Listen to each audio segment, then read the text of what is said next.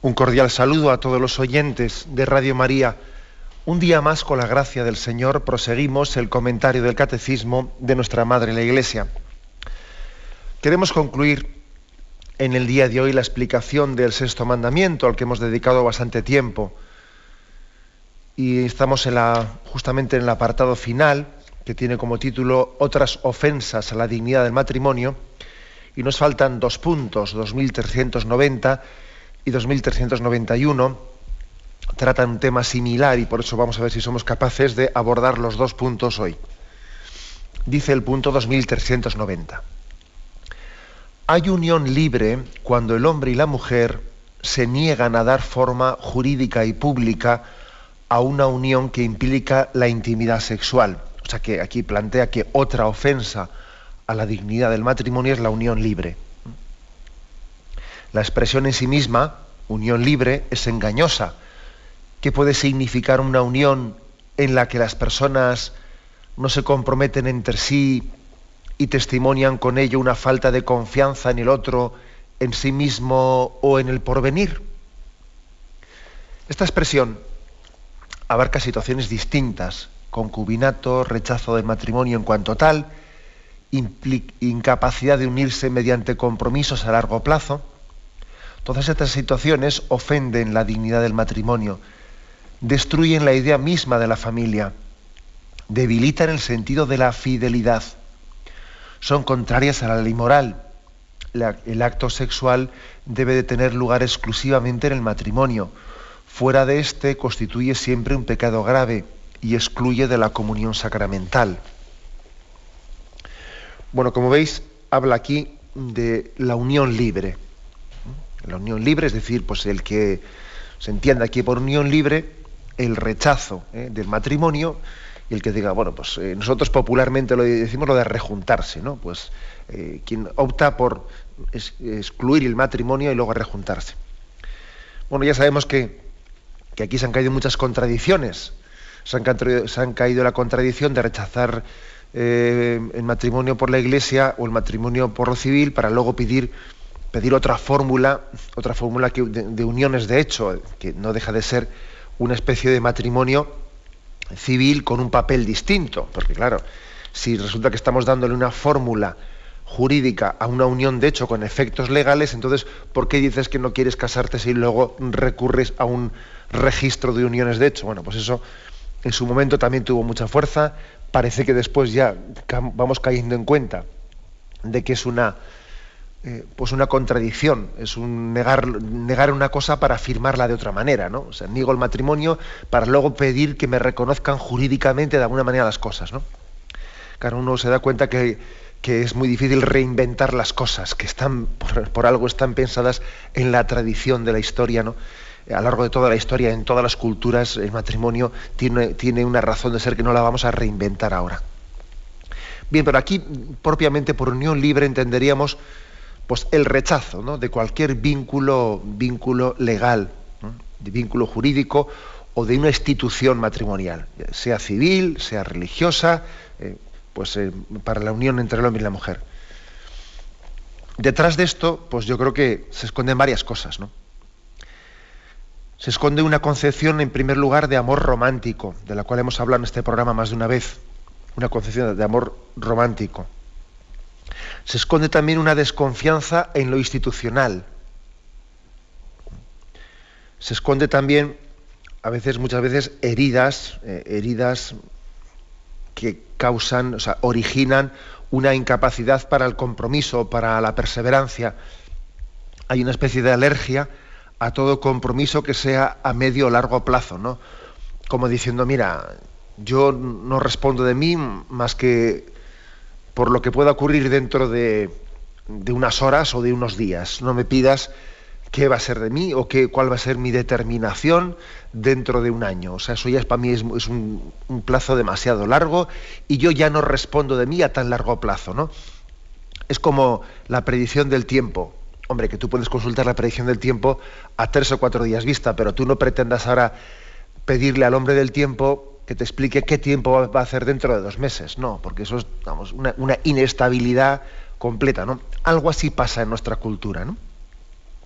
que fruto de todas las heridas que hemos recibido hay una incapacidad muy grande para la, para la perseverancia, para la determinación. Y entonces, bueno, por influjo del amor romántico, por la desconfianza hacia lo institucional, por todas las heridas que han originado una falta de, capacidad de, determinación, bueno, pues la, unión libre, la unión libre, pues acaba siendo eh, pues una opción culturalmente incluso bien vista, ¿eh? bien vista. En primer lugar, yo diría una, una, reflexión crítica. Vamos a ver, frente al amor romántico, una, una reflexión crítica. Frente al amor romántico que que entiende ¿no? que, que el amor eh, eh, tiene que ser por su propia naturaleza espontáneo, libre, y que el amor se pervierte cuando se obliga a algo. es decir, claro, si, mira, el amor es, por su propia esencia, es un sentimiento, es un sentimiento. Y a los sentimientos no se les puede obligar. ¿eh? Entonces, tú, tú no puedes comprometerte a tener sentimientos. Eso es contrario a la esencia del amor, te dice, ¿no? Quien tiene esa concepción de amor romántico. Es que es así, es un sentimiento, y un sentimiento es, es inaprensible. Tú intentas agarrar un sentimiento y es como quien intenta agarrar el viento. Al viento no se le puede agarrar. Bueno, lo estoy un poco ridiculizando, pero no creo que me estoy alejando mucho de la realidad. ¿eh? O sea, la concepción del amor romántico que está muy introducida, viene a decir que, bueno, pues que se trata de algo espontáneo, libre, que en el momento que intentas atarlo, ya lo estás pervirtiendo, ya lo estás fastidiando. Si el amor se le obliga, ya no es amor. Entonces ya es cumplimiento, rutina, es otra cosa, pero ya no es amor. Y, de hecho hay por ahí refranes, ¿no? que dicen pues, que el matrimonio es el fin del, el fin del enamoramiento. ¿no? Cuando uno se casa, se acabó el enamoramiento, ¿no? Ahí se fastidia todo porque tú ahí ya te obligas, ahí a partir de ahí ya entran compromisos, entran deberes, y entonces el amor hemos metido el pájaro en una jaula. Y el pájaro está para ser libre, el pájaro está para volar. La jaula lo que hace es, eh, bueno, como veis, esta es, esta concepción del amor romántico tiene mucha presencia, tiene mucha presencia en nuestros días. Si analizásemos la palabra amor en la música moderna, bueno, pues veríamos que está totalmente eh, expresada desde el punto de vista del amor romántico. Continuamente es un sentimiento, está la palabra amor, amor, puede, puede estar ¿no? entre a, medio camino entre una concepción de amor romántico y también eh, ligada a una eh, a un pansexualismo, a una hipererotización de todo, ¿no? O sea, ahí anda, ahí está ese concepto. ¿Qué primera crítica que tenemos que hacerla? Pues que esto es falso, es decir, eh, la, reducción del amor a un mero sentimiento es que ya es una, es una deformación de la realidad. Es falso, es totalmente falso que el amor que se compromete es menos amor. Todo lo contrario, el amor que tiene miedo a comprometerse ese, ese, amor romántico que dice que es claro, si yo, si yo meto papeles por medio y yo estoy pervirtiendo el amor, ese es el amor falso. Ese, ese, cariño, te quiero tanto que es que si aquí pusiésemos papeles por medio, es que entonces nuestro amor no sería sincero. ¿eh?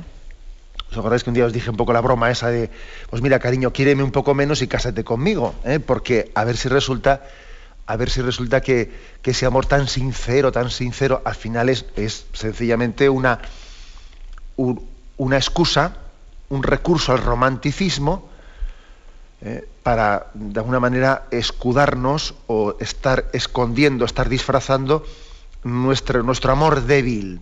Nuestro amor débil. El amor, el amor se compromete. Y no tiene miedo a atarse. El amor no tiene miedo a atarse. Y esto no, es esto no es que lo diga la iglesia, porque algunos piensan que esto son cosas de la iglesia, que la iglesia pone el yugo. Ahí vienen, viene y te pone el yugo y, No, es que hay una necesidad, o sea, el amor por su propia esencia tiende al compromiso, tiende a la estabilidad. Por cierto que recientemente estaba en Roma y, vi allí pues una, unos gestos también, unos gestos o unas tradiciones no inventadas por la Iglesia, fijaros bien, sino unas tradiciones que han nacido de la conciencia de lo que es el amor, ¿no? Por ejemplo, allí en la Fontana di Trevi, en Roma, hay una pequeña iglesia en esa plaza tan maravillosa donde la gente llega y lanza sus monedas a, aquella fuente. Hay una pequeña iglesia donde mucha gente se casa y la iglesia está rodeada por, pues, por unas vallas, no por unas verjas. Y las verjas están totalmente llenas de candados, de candados que muchos novios, pues cuando deciden casarse, llegan allí, atan un candado, atan el candado a una de las verjas y entre los dos cogen y lanzan la llave del candado a la fuente. Es curioso, porque fíjate, uno podría decir, oye, que ya es suficiente el gesto que habéis hecho en la iglesia de casaros, ¿no? No, no, necesitan todavía expresarlo más. Y entonces ponen un candado en la verja, como diciendo, nuestro amor está atado, está atado. Y además esta llave, esta llave no nos la metemos al bolsillo, la llave la lanzamos a la fuente.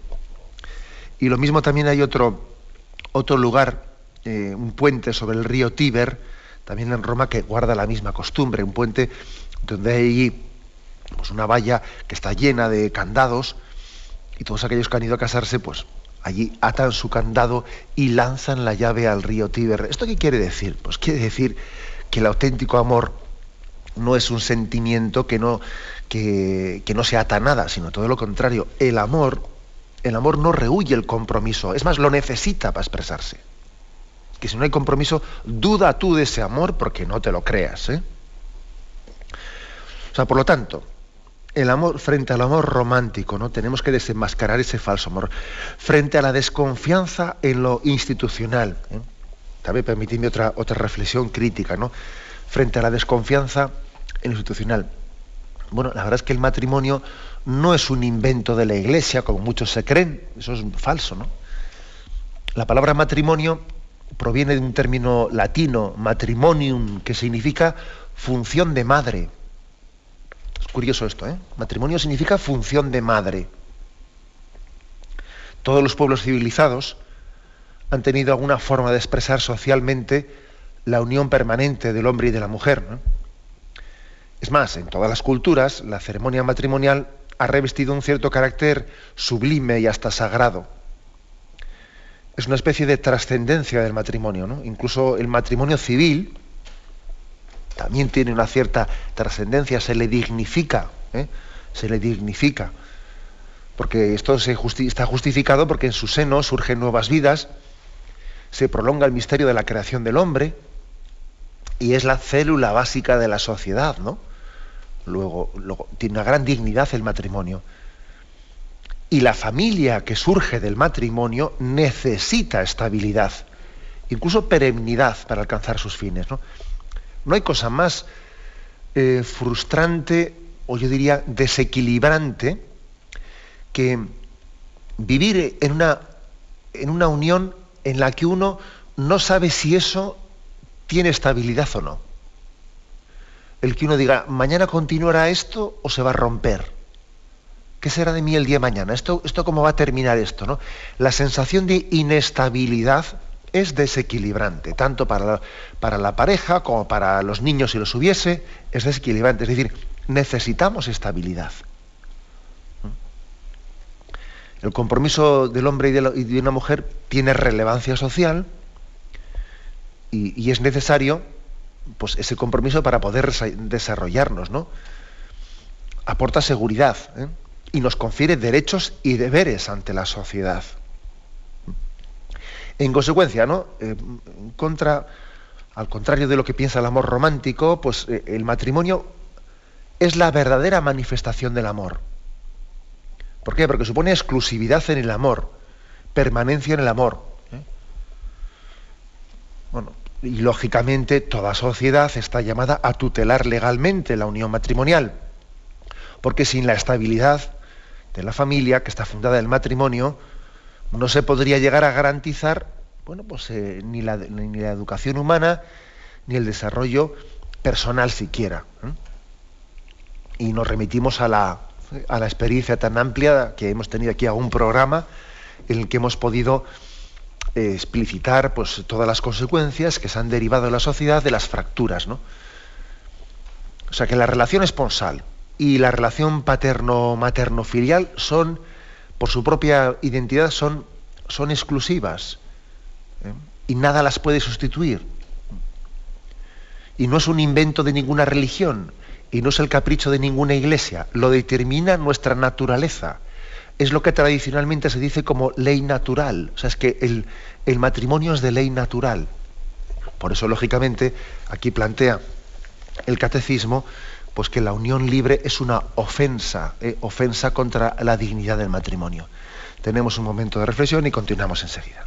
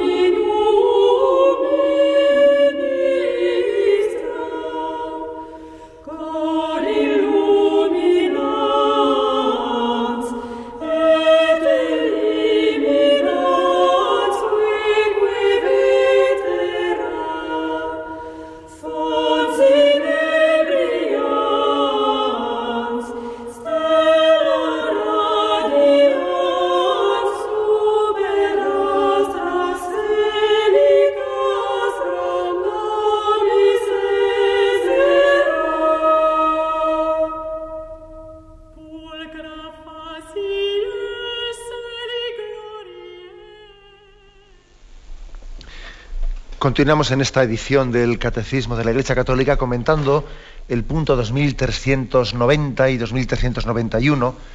El primero habla de la unión libre y el segundo de la unión a prueba. Bueno, como veis son dos conceptos en los que es difícil poner la frontera, porque bueno, quizás unión libre sería aquel pues que está cohabitando, ¿no? Pues con su pareja y tiene excluida totalmente la, eh, la idea de casarse y unión a prueba, pues sería aquel que, bueno, pues que está unido a una a su pareja, cohabita con ella, pero bueno, no excluye que más adelante podrá casarse, ¿no? Pero claro, sí que es verdad que son dos cosas que están confundidas porque muchas personas que en principio mm, se ponen a cohabitar, pues tampoco tienen claro si llegarán o no llegarán a casarse. es que ni se lo plantean. De momento dan ese paso y luego y luego ya irán viendo. ¿eh? O sea que también es difícil establecer la frontera entre una cosa y la otra. ¿no? Bien, mm, dando un paso más, eh, en el siguiente punto, 2391, dice así, no pocos postulan hoy una especie de unión a prueba cuando existe intención de, de casarse. Cualquiera que sea la firmeza del propósito de los que se comprometen en relaciones sexuales prematuras, estas no garantizan que la sinceridad y la fidelidad de la relación interpersonal entre un hombre y una mujer queden aseguradas y sobre todo protegidas contra los vaivenes y las veleidades de las pasiones. La unión carnal solo es moralmente legítima cuando se ha instaurado una comunidad de vida definitiva entre el hombre y la mujer. El amor humano no tolera la prueba, exige un don total y definitivo de las personas entre sí. Bueno, entramos también a, comentar esto, aunque los comentarios que vamos a hacer, algunos se van a referir un poco a, la unión libre y otros se refieren un tanto a la unión a prueba. Bueno, yo creo que esto de la unión a prueba o, la unión libre tiene, puede tener distintas causas, ¿no? algunas ya las hemos apuntado. Una puede ser el que se subestima el matrimonio, como hemos dicho antes, ¿no? Claro, es que es un rito convencional, es una cuestión de carácter meramente social, es una especie de, decoro, un decoro, un rito mundano, y además tiene un coste desorbitante y, es, pues son, ritos hipócritas, sociales, y nosotros queremos ser sinceros con nosotros mismos sin atarnos a ningún tipo de, eh, de ritos y compromisos, etcétera, etcétera, etcétera. Ese tipo de cosas existen. Y hay que decir que mucha gente, no pocos, bastantes me he encontrado yo, con que, bueno, desprecian no el matrimonio, sino desprecian ciertas formas que han visto que desde luego muchas de ellas son muy criticables, ¿no? Pues eso, el hecho de que montamos una parafernaria tremenda para casarnos y que, y que a veces pues estamos echando la casa por la, la casa por el tejado y entonces uno dice, no, es que yo nosotros no teníamos dinero para casarnos. Bueno, pero ¿qué, qué dinero hace falta para casarse? Vamos a ver, ¿eh? Incluso algunos te dicen, no, yo es que me casa por lo civil porque no tenía dinero para casarme por la iglesia. ¿Cómo? ¿Dinero para casarse por la iglesia? ¿Pero cuánto te cobraban entonces? Pero vamos a ver, pero... No, claro, pues no me refiero a lo que me cobras en la iglesia, no es que me refiero es que si te casas por la iglesia, pues tienes que montar una fiesta grande. Tienes que... Bueno, para empezar, que yo observo que hay bodas por lo civil que montan una fiesta tan grande o mayor que la boda por la iglesia. Y además, ¿quién ha dicho que haya que montar esa fiesta? Es decir, que a veces hemos... Eh, algunas personas han han ido adquiriendo una antipatía al matrimonio por ciertas formas exteriores que, que en absoluto la Iglesia las ha, vamos, las ha prodigado. Es más, las critica, las criticamos. ¿eh? El hecho de que los sacramentos a veces estén, ¿no? estén rodeados de una serie de parafernarias tan grandes que son, vamos, que, pueden llegar hasta distraer la atención. ¿eh? Porque muchas veces en las en la celebración de los matrimonios ocurre, ocurre como aquel eh, pues que está sacando brillo, sacando brillo a la carrocería del coche, y el coche, pero es que se ha olvidado de ponerle motor al coche, ¿no? Y, entonces hacemos unas grandes fiestas en las que es que está, está medido y atado y pensado y bien pensado dónde se va a sentar cada uno, todos los convidados, cada uno le ponemos en la, en la mesa su letrerito y a ver qué regalo le damos a cada uno y a ver dónde hospedamos a cada uno y supone una... Bueno, y, yo, compro, y yo comprendo que haya parejas que tengan una auténtica antipatía ¿eh? antipatía hacia todos estos montajes que, realizamos. ¿Y qué ocurre? Que mm, a veces un poco por, por una falta de discernimiento, pues entonces dice, bueno, pues mira, yo, eh, yo no estoy para todas esas, ¿no? Pues no me caso. Y dice uno, pero bueno, es que ¿qué tiene que ver el matrimonio, el matrimonio con toda la parafernaria indebida y desproporcionada que hemos montado en torno a él? ¿Eh? O sea que yo creo que esto también hay que decirlo que por supuesto que, es totalmente legítimo, vamos, faltaría más, es que, es que es el ideal, vamos, es el ideal, el celebrar un matrimonio discreto en las formas, etcétera, incluso, incluso pues, pues puede ser discreto al máximo, ¿eh? sin necesidad de montar, eh, de montar toda una parafernaria. ¿eh? Entonces, hay muchas personas que tienen una cierta antipatía al matrimonio, a la unión matrimonial, por este motivo. También quizás ocurre a veces lo contrario, que otras personas tienen una, idea tan alta del matrimonio, tan inaccesible, que entonces nunca se ven preparados para eso, ¿no? Pues es decir, eh, se consideran un poco como incapaces de llegar allá. Eh, especialmente en este, en este grupo suelen estar personas que, que han visto a su alrededor muchos fracasos muchos fracasos matrimoniales, ¿no? Entonces han sacado la, han sacado la conclusión de que para, pues para casarse, para que un matrimonio tenga un mínimo garantía de, de éxito, hay que ser maduro, no, madurísimo, y hay que tener todas las cosas totalmente claras y no se puede uno permitir la más mínima imperfección porque de lo contrario uno va al matrimonio y entonces eso estalla y entonces hay personas que partiendo de eso no es que desprecien el matrimonio pero les parece que el matrimonio es para Superman vamos ¿eh? para Superman porque han visto que su tío su tal sus padres se redivorciaron los otros los otros dicen bueno bueno bueno yo yo no voy a meter la pata como metieron ellos en el fondo yo también soy soy inmaduro yo no estoy para eso y ocurre esto no o sea que hay una especie de un, cierto, digamos, una subestima de uno mismo. Una subestima. Porque le parece que el matrimonio es algo altísimo, es un, ideal mm, bonito pero inalcanzable. Mira, si es que alrededor mío todo el mundo ha naufragado. Entonces, ¿a dónde voy yo? ¿Eh? Fruto también de, una especie de, sensación de que sería bonito, ¿verdad? Pero yo no llego a eso. ¿Qué ocurre? Pues ocurre que detrás de esto está una falta de confianza en la gracia de Dios. Dios, no solo nos propone ideales hermosos, es que nos da la gracia para poder vivirlos. Nos da la gracia. él, se compromete con nosotros. No hay que tener miedo a los pasos dados, no buscando la voluntad de Dios.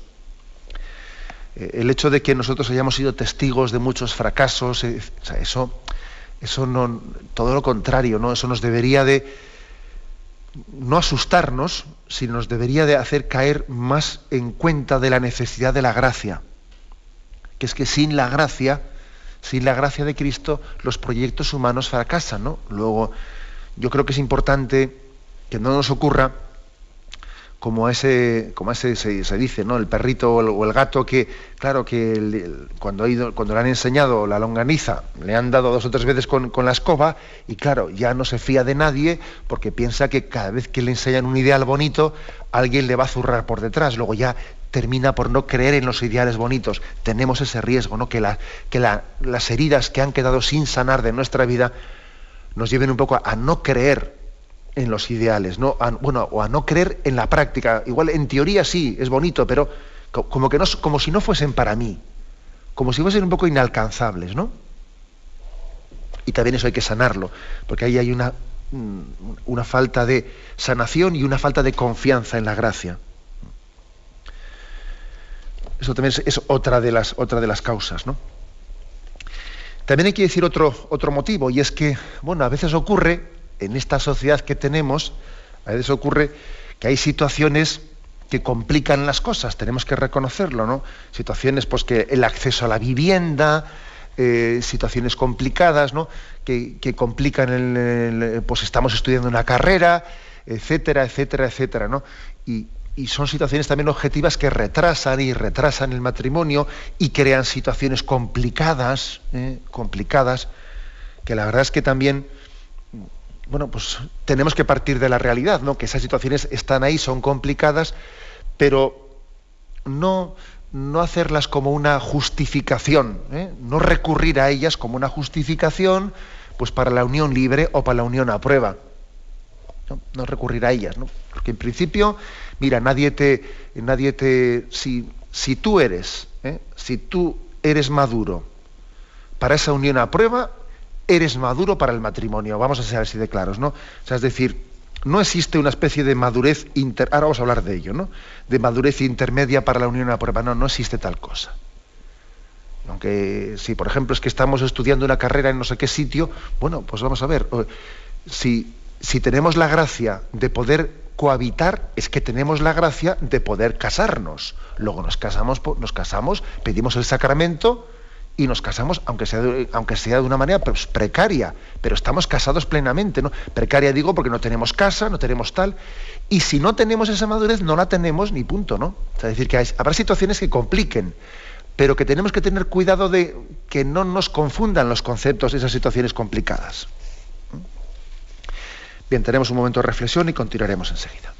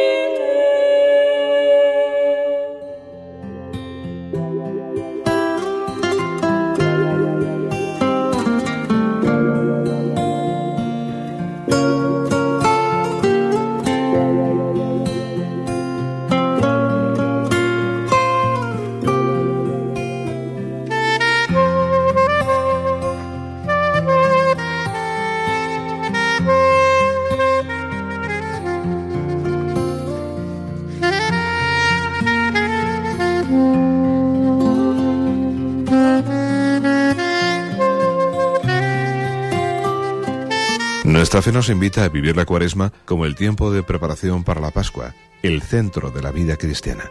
Un tiempo basado en tres pilares, oración, penitencia y limosna. El Señor nos pide un corazón nuevo, desprendido y preparado para renovarse en Él. Vamos a salir al encuentro del hermano para servirle. Unidos llegaremos hasta la cruz, la verdadera plenitud. Vive la cuaresma con Radio María. Ora con nosotros y aporta tu limosna al proyecto evangelizador de la Madre para que todos los hermanos alcancemos la meta pascual. Ingresa tu aportación en cualquier sucursal del Banco Popular o en sus filiales en la cuenta de la Asociación Radio María.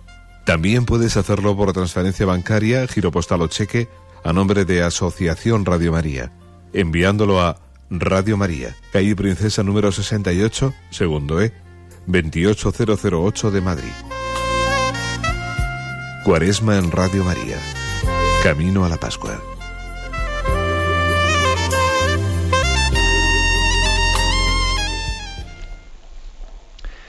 Continuamos en esta edición del Catecismo de la Iglesia Católica comentando los últimos dos puntos de este apartado, otras ofensas a la dignidad del matrimonio, con el que se cierra el sexto mandamiento. Hablamos aquí de la unión libre y de la unión a prueba, la convivencia, eh, antes de, de casarse como dos ofensas a la dignidad del matrimonio.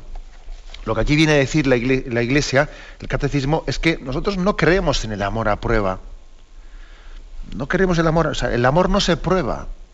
El amor se da, se entrega. Y además se da para siempre. Las cosas esenciales de la vida, nacer, eh, procrear, morir, no se hacen a prueba, sino solo se hacen de manera definitiva ¿eh? Lo mismo sucede con el matrimonio, porque es una de las cosas esenciales de la vida. El matrimonio a prueba, en el fondo, es una imitación, si me permitís esta expresión, el matrimonio a prueba es una imitación fraudulenta de los esponsales. Y digo por esponsales, entiendo, pues, lo que, lo que se llama el noviazgo, pues un poco, digamos, más comprometido, ¿no? O sea, por esponsales, bueno, acordaros de cómo María y José, también nos, nos habla el Evangelio de que antes de vivir juntos, estando ya comprometidos ellos, estaban desposados, es decir, los por esponsales, los esponsales han tenido muchas formas distintas, ¿no? Pero intentamos por un noviazgo formal que ha tenido un compromiso, ¿no? Es que en el fondo el matrimonio a prueba es una imitación fraudulenta de los esponsales, o sea, del noviazgo formal nos cargamos el noviazgo formal y lo intentamos suplir fraudulentamente por, pues por la convivencia a prueba, ¿no? Decía Juan Pablo II a los jóvenes de Montreal, en, en, un encuentro que tuvo con ellos, en una frase de esas que fueron frases de oro, les dijo, no, no se puede vivir solo de prueba, no se puede morir solo de prueba, no se puede amar solo de prueba. No se puede aceptar a un hombre o a una mujer de prueba. Una frase impresionante ¿no? de Juan Pablo II. Bueno, por lo tanto, hay que decir que, no, que entendemos que, esa unión está haciendo un daño, un daño muy grande, ¿eh? está haciendo un daño muy grande, está impidiendo, ¿no? Yo, yo lo he dicho en este programa y lo reincido, que el hecho de que el noviazgo no se viva en castidad, ¿eh? Eh, pues suele dañar mucho ¿eh? a, la, a, la, salud del matrimonio, le daña mucho, muchísimo le daña. Basta recurrir a algunos, algunos datos que tenemos, como que, por ejemplo, las parejas que han cohabitado antes de casarse, se divorcian un 53% más en datos de Alemania. ¿Mm? Ojo a este dato, ¿eh? Y uno dice, bueno, entonces, ¿cómo es posible? Claro, claro, es que la castidad es una garantía de un amor auténtico. ¿eh? El saber esperar, el saber, el no precipitarse, el no, no, dejarnos arrastrar por esta cultura de, la, de, quererlo todo inmediatamente, que somos ansiosos en todo, todo lo queremos aquí ya poseer, todo, todo, o sea, no sabemos esperar, no sabemos sacrificarnos y, mm, por nada, ¿no? Es que, es que, claro, eso determina mucho las cosas, ¿no? Eso condiciona mucho nuestra la salud espiritual, ¿no? Y, y además lo gordo es que eh, el hecho de tener esa cohabitación previa a prueba, esa sexualidad, en gran medida esta sexualidad eh, a destiempo, aparte de que no está educándonos, ¿no? Es que está tapando muchas veces los problemas. Claro, la sexualidad, especialmente en esos primeros estadios, ¿no? Pues es una experiencia muy fuerte, muy fuerte que, tan fuerte que, vamos, llena, llena eh, el corazón y la cabeza y lo tapa todo, lo tapa todo. Entonces, las relaciones prematrimoniales, sean, ¿eh? sean con una convivencia o no lo sean, ¿no? Generalmente tienden, cada vez más tienden a ser ya con una unión a prueba. Esas relaciones sexuales están haciendo un daño muy grande en lo que a lo que debiera ser los esponsales, el noviazgo. Porque están haciendo, están impidiendo lo que debía ser lo esencial, que es un conocimiento, un conocimiento profundo, es decir, eh, el acompañamiento de los esponsales en el noviazgo se tiene que centrar en el cultivo de un ideal común en el que se sustenta la relación de la pareja. Porque a veces comprobamos que la pareja tiene ideales distintos y distantes y tienen pocas posibilidades de comunión entre ellos. Es más, a veces observamos que no hay pareja, sino que uno es absorbido por el otro. Consecuencia inevitable de que, no tienen un, ideal común, ¿no? Eh, vamos, es que esto es, esto es básico, ¿no? Que la crisis se plantea al comprobar después que llegado un momento determinado ya nada les une, porque no han cultivado un ideal común. Claro, y entonces uno dice, claro, es que yo cuando, estaba, cuando nos enamoramos, mi ideal era verte vibrar a ti, que tú estabas enamorado, pero ahora ya te veo diferente y no nos une nada, ¿no? Eh, el ideal común tiene que superar el amor ciego entonces no nos puede unir únicamente unas metas económicas, eh, ni siquiera unas ilusiones compartidas, sino es cómo vemos la vida. O sea, tenemos un ideal común, unos valores, unos valores consecuentes ¿no? con los que hacer frente a la vida. Bueno, los cristianos, por lo tanto, creemos verdaderamente que tenemos que cultivar a Cristo como ideal común. Una pareja que tiene, que tiene, que cultiva a Cristo y Cristo es, eh, es, el centro de ambos corazones, verdaderamente eh, estoy, estoy, segurísimo de que tiene una garantía, garantía de unión en Cristo muy grande. Sin embargo, claro, cuando, cuando no hemos cultivado los ideales comunes, pues pasa lo que pasa. ¿no? Por lo tanto, la, la unión a prueba, esa sexualidad que lo tapa todo, tapa los problemas, ¿no? Eh, tapa los problemas. Es decir, yo puse aquí un ejemplo que creo que es gráfico, que las relaciones prematrimoniales tienen un efecto un efecto parecido al que suele ocurrir a los que tenemos un ordenador que no funciona muy bien y cuando no funciona muy bien lo reseteamos. ¿eh? Entonces no, nos quedamos bloqueados, ¿no? No, salimos, no sabemos salir adecuadamente de los programas. Se ha quedado bloqueada la cosa. Entonces, ¿qué hacemos? Venga, a resetear. Es decir, salimos a lo, a lo bruto. Venga, reseteamos y entonces vuelve a reiniciarse todo. Algo así ocurre. No, bueno, tenemos problemas, sí, pero como el sexo lo tapa todo, venga, un poco de sexo y nos olvidamos de, los problemas y de la falta de valores comunes para sustentar nuestra relación. Esto está ocurriendo. Por lo tanto, tenemos que denunciar, eh, esa falsedad que se esconde detrás de la unión a prueba. No niego, eh, no niego que también pues haya, haya pues, en concreto novios, novios y parejas que que ellos también eh, intenten cultivar ideales comunes, ¿no? Y que su problema sea el decir, bueno, pero es que mm, de alguna manera, eh, si, sabemos que nos vamos a casar, si nuestro compromiso de casarnos es, verdadero, ¿no? Pero no deberíamos ¿Qué sentido tiene el aguantar, o sea, el estar aquí aguantando hasta el día del matrimonio? ¿eh? Además te dicen así, aguantando, si nos queremos, ¿no? Si además no es un mero formalismo el que después de la boda podamos tener relaciones sexuales y antes no. ¿eh? Eh, si total poco importa que nuestro amor haya sido ratificado públicamente por una autoridad civil o religiosa, lo esencial es que nos amamos, ¿no? O sea, existe también este tipo de este tipo de, formulación muy habitual. Me atrevería yo, sin embargo, a poner esta comparación. ¿eh? Voy a intentar explicarla, vamos a ver. Ya sé que es una comparación y que es un poco cogerla desde lejos, pero sirva, sirva en la medida en que nos ilumine. Bueno, también un sacerdote, también un sacerdote que se ha ido preparando para el ideal ¿no? de servir a Jesucristo, en el día de su ordenación, que recibe el sacramento del sacerdocio, tiene un antes y un después. Un antes y un después.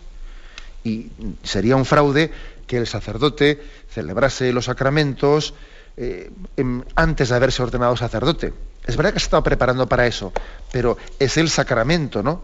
Es el sacramento, no únicamente es una escenificación.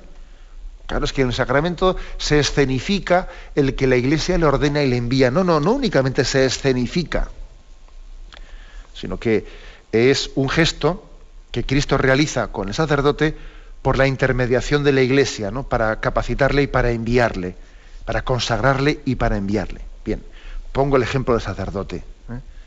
Ya sé que es un ejemplo que no se puede poner literalmente comparando con el del, sacramento del matrimonio, que el sacramento del sacerdocio imprime carácter, el del matrimonio no, bien, pero sirva el ejemplo para decir que también en el sacramento del matrimonio el, el acto sacramental eh, marca un antes y un después. Porque amarse en cristiano no solo es elegirse mutuamente, no solo es elegirse. Y luego voy a la iglesia y ahí hacemos una escenificación. No, es más que elegirse. Es que el sacramento del matrimonio es comunicarse el uno al otro en la presencia de Cristo. Es decir, no, únicamente es darnos el uno al otro, porque el darnos uno al otro sería una cuestión subjetiva que, bueno, pues que también podría hacerse, digamos, no sacramentalmente.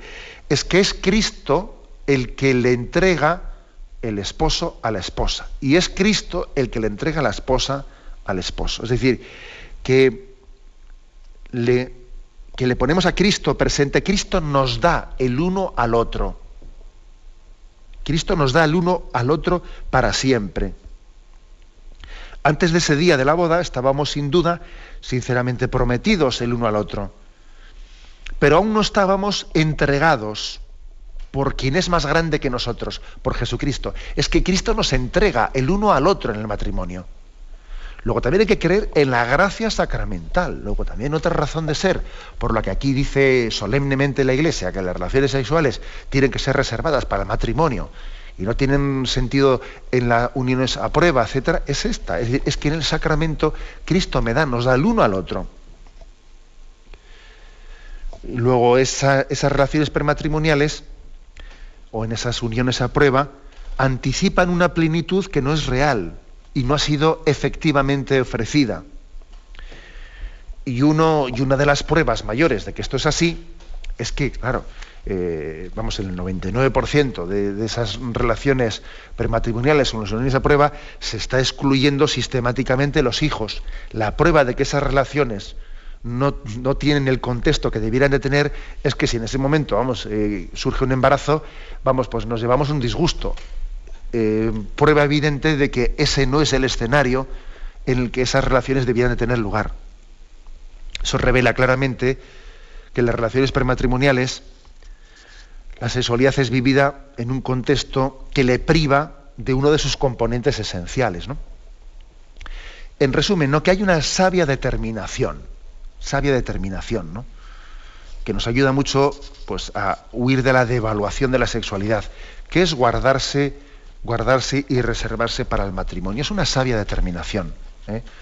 que tenemos que pedir mucho pues, para, pues, para caer en cuenta de que el amor, el sacramento del matrimonio, nos, nos santifica, o sea, santifica la, la unión del hombre y la mujer. O sea, también hay que decir que la unión, sexual está santificada por el propio, sacramento. Bueno, pues como veis hemos, hemos eh, concluido este, este, sexto mandamiento al que hemos dedicado bastante tiempo, también lo hicimos con el quinto mandamiento. La verdad es que el quinto y sexto mandamiento era junto con el primero, ¿no? Junto con el primer mandamiento, el primero porque es, el más importante.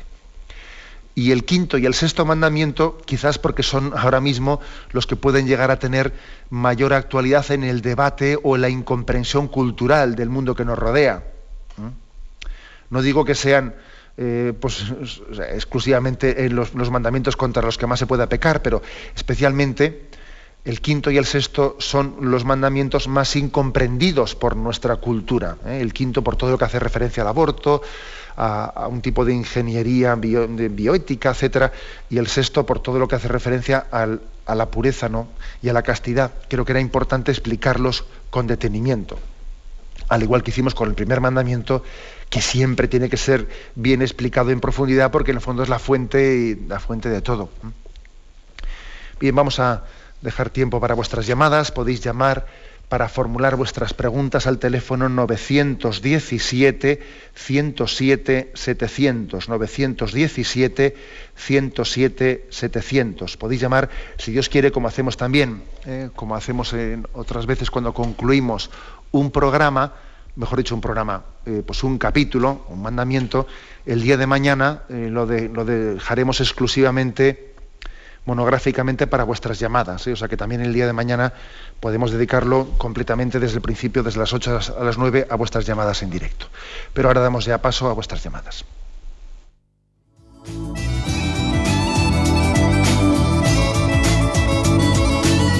¿Le gustaría tener sus programas favoritos de Radio María en CD o DVD?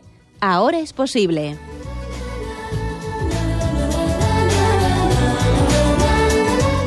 Le sugerimos que primero se informe en qué formato de audio lo puede escuchar en su equipo, DVD o CD, teniendo en cuenta que no todos los lectores de CD pueden reproducir el formato digital MP3 en el que enviamos nuestros programas.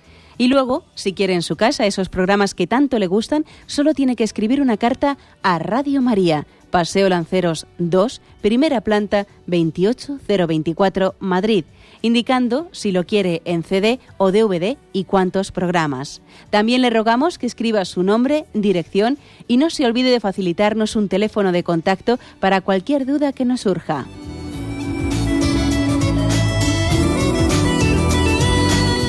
Radio María, más cerca de usted.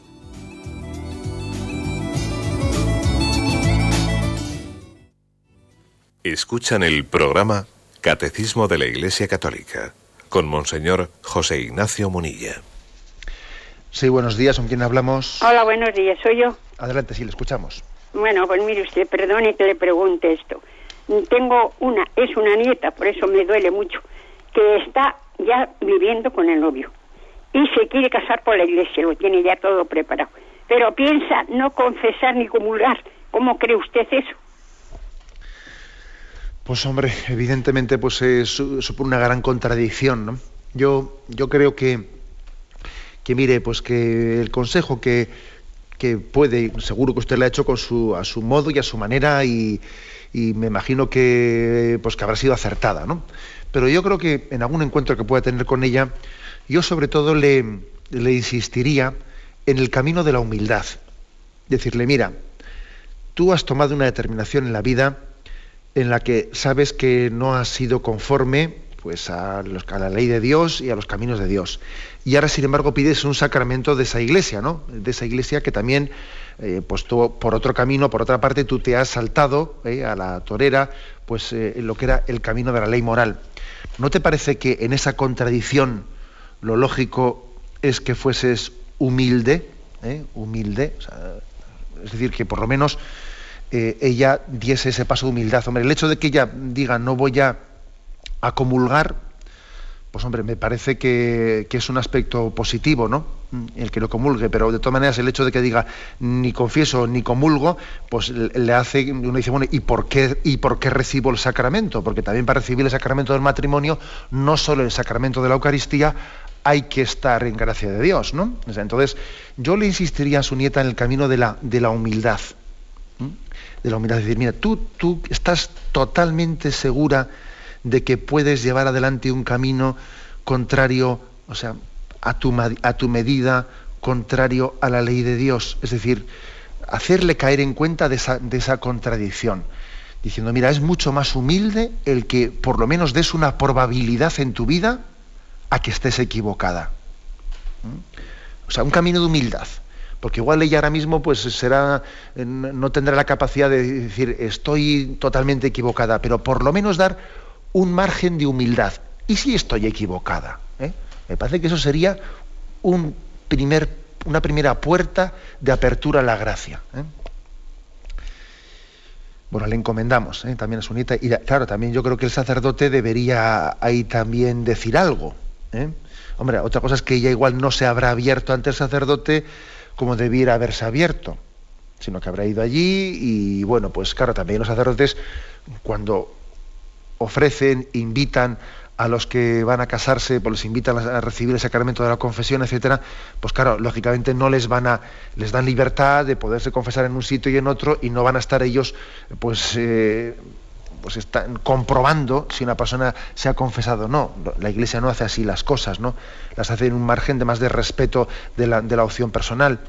Pero bueno, pues eh, quizás sea usted, ¿no? La que con delicadeza, etcétera, deba decir esa, esta palabra de invitación a la humildad a la que yo me refiero.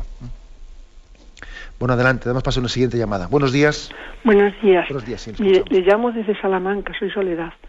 Y esto es una pregunta de una, charla que ha dado usted estos días atrás, pero no he podido entrar y entonces sobre el incesto. Yo pienso mm, que Adán y Eva mm, fueron los primeros las primeras personas que Dios puso en la tierra. Y para tener hijos tuvieron a Caín y Abel, Caín y Abel me figuro que tendrían, tendrían alguna mujer. ¿Cómo pues tendrían que casarse hijos, o, bueno, casarse, unirse hijos con padres, con hermanos, para poder tener descendencia. esa, esa, duda que, no sé, no me, la, no me la puedo explicar, ¿cómo puede ser? Ya, ya, sí, lo entiendo. Sí, yo recuerdo que también esa, esa duda, pues en su momento también a mí, pues en mis años de juventud me, me venía a la mente, ¿no? O sea, que es totalmente lógica. Pues, pues es evidente, ¿eh? es decir, que, que tenemos que caer en cuenta de que de que en un primer momento, ¿no? la medida en que, sobre todo en esa hipótesis de, del monogenismo, ¿eh? o sea, decir que, que, Dios hubiese infundido el alma, eh, el alma humana en una, una pareja, ¿no? en una pareja concreta, pues eh, evidentemente después para, para poderse reproducirse, desarrollarse, habrían necesariamente tenido que tener relaciones familiares dentro de hermanos o primos, etcétera, ¿no? Bueno, pero yo creo que no tenemos que escandalizarnos de esto. O sea, es decir, es que también eh, la historia tiene, como, hemos explicado aquí, una evolución una evolución muy, muy evidente, eh, muy evidente. Sea, si, hemos hablado en el programa de cómo, de cómo también ha habido un desarrollo hasta la monogamia, la monogamia, hasta el matrimonio indisoluble, el ideal de Jesucristo, o sea, que, el incesto, o sea, que las relaciones entre familiares fuesen necesarias en un momento, pues por motivo, además tengamos en cuenta que en aquel momento culturalmente el hombre primitivo, ¿eh? el hombre primitivo no tenía ni el grado de desarrollo, no únicamente digo religioso, ni siquiera humano, etcétera, que podemos tener nosotros. Claro, nosotros a Adán y Eva, nos la hemos imaginado siempre, porque claro, en los cuadros, pues eso, ¿no? Pues eh, Adán y Eva, como si Eva fuese casi una mujer de nuestros días, que se le pinta rubia con el pelo largo y no sé qué, no sé cuántos. Pero evidentemente Adán y Eva tendrían aspecto de hombre primitivo. ¿eh? También esto lo digo porque ayuda un poco a entender. A veces nos imaginamos a Adán y Eva como hombres de culturalmente de nuestro tiempo, ¿no? Eh, pues no, pues estarían mucho más cerca a esa imagen del hombre primitivo que nosotros eh, solemos, solemos observar cuando se nos habla de, la evolución de, los primeros, del Homo sapiens, etcétera, etcétera. ¿eh? Y en ese contexto es mucho más comprensible ese tipo de relaciones que en un contexto como puede ser el nuestro. Adelante, hemos pasado a una siguiente llamada. Buenos días. Buenos días. Sí, buenos días. Le escuchamos, adelante. ¿Es a mí? Sí, sí, adelante, le escuchamos. Bueno, esto ha explicado muy bien, muy completo, el sacramento del matrimonio. Ahora le pido una salvedad. Por favor, esto en el credo, cuando recibimos, recibimos, rezamos, Él descendió a los infiernos. ¿Qué, qué significado tiene este? Ya. Bien, en su momento tuvimos una explicación sobre el tema, pero comprendo que ha pasado mucho tiempo. Eh, la explicación del descenso al lugar de los infiernos, que además eh, próximamente en la Semana Santa, el sábado santo especialmente, es un día, es un día en el que recordamos ese misterio, el misterio en el que Jesucristo, en, ese, en esos días de su, de su muerte, en esos tres días que estuvo, tres días que en fondo son unas 40 eh, horas, se calcula más o menos, ¿no? Parte unas horas del viernes, el sábado santo completo y unas horas del domingo resurrección, ¿no? En esas 40 horas en las que Jesucristo estuvo muerto antes de resucitar, es cuando se habla de que tuvo lugar ese misterio del descenso al lugar de los muertos, también llamado el descenso a los infiernos. Estamos hablando de la palabra infiernos no en el sentido de condenación eterna al que nosotros nos solemos referir, sino infiernos en el sentido del Seol, de esa palabra que existía en el Antiguo Testamento, del lugar, lugar en el que estaban todos aquellos que habían eh, fallecido, que habían muerto en el Antiguo Testamento, pero que, como todavía Jesucristo no había llevado a cabo su redención, no, no habían sido, no habían podido ¿no? participar de la, de la plenitud de la vida de Dios. Es decir, el cielo no estaba inaugurado hasta la muerte y resurrección de Jesucristo. Luego Jesucristo, ese sábado santo, desciende a los infiernos o desciende al Seol, desciende al lugar en el que están eh, todos aquellos, los justos del Antiguo Testamento, que aunque no estuviesen, eh, aunque no estuviesen cerrados a la gracia, no podían participar del cielo hasta que Cristo no les abriese las puertas del cielo. Luego, eh, luego el Señor desciende para llevar con él en la resurrección a todos aquellos que en el Seol, que en el Antiguo Testamento estaban esperando su plena liberación. Podríamos decir que es como si Jesucristo inaugurase el cielo. ¿eh? Eso es lo que significa el descenso al lugar de los infiernos, entendido como eh, no infiernos lugar de condenación eterna, ¿no? que también habría, ¿no? pues en el Antiguo Testamento quien se habría cerrado la gracia y tendría su condenación eterna, sino como aquellos justos pero que no podían participar de la visión de Dios hasta que Jesucristo mismo con su muerte redentora no les hiciese partícipes de esa gracia. Bien, tenemos el tiempo cumplido. Como decíamos, mañana, mañana miércoles dedicaremos el programa entero, eh, pues como hemos concluido el sexto mandamiento, pues a, formular preguntas que hayan quedado pues sin, eh, sin la respuesta en, este, en estos meses que hemos dedicado al sexto mandamiento.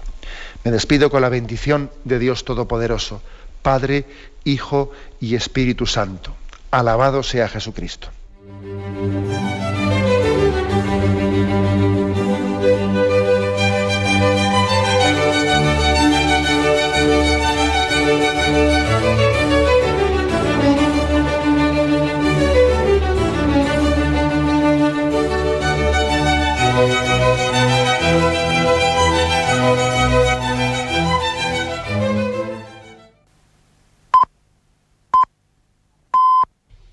Son las 9 de la mañana, las 8 en Canarias. Radio María.